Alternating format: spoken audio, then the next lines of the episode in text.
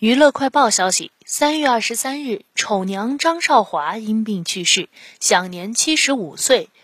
有网友提起了当年张少华和剧评家辛凤霞的恩怨。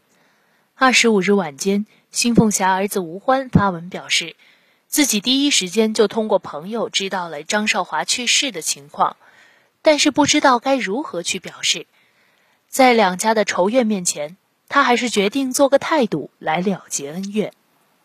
他明确表示，当年的恩怨已经没有必要再提了。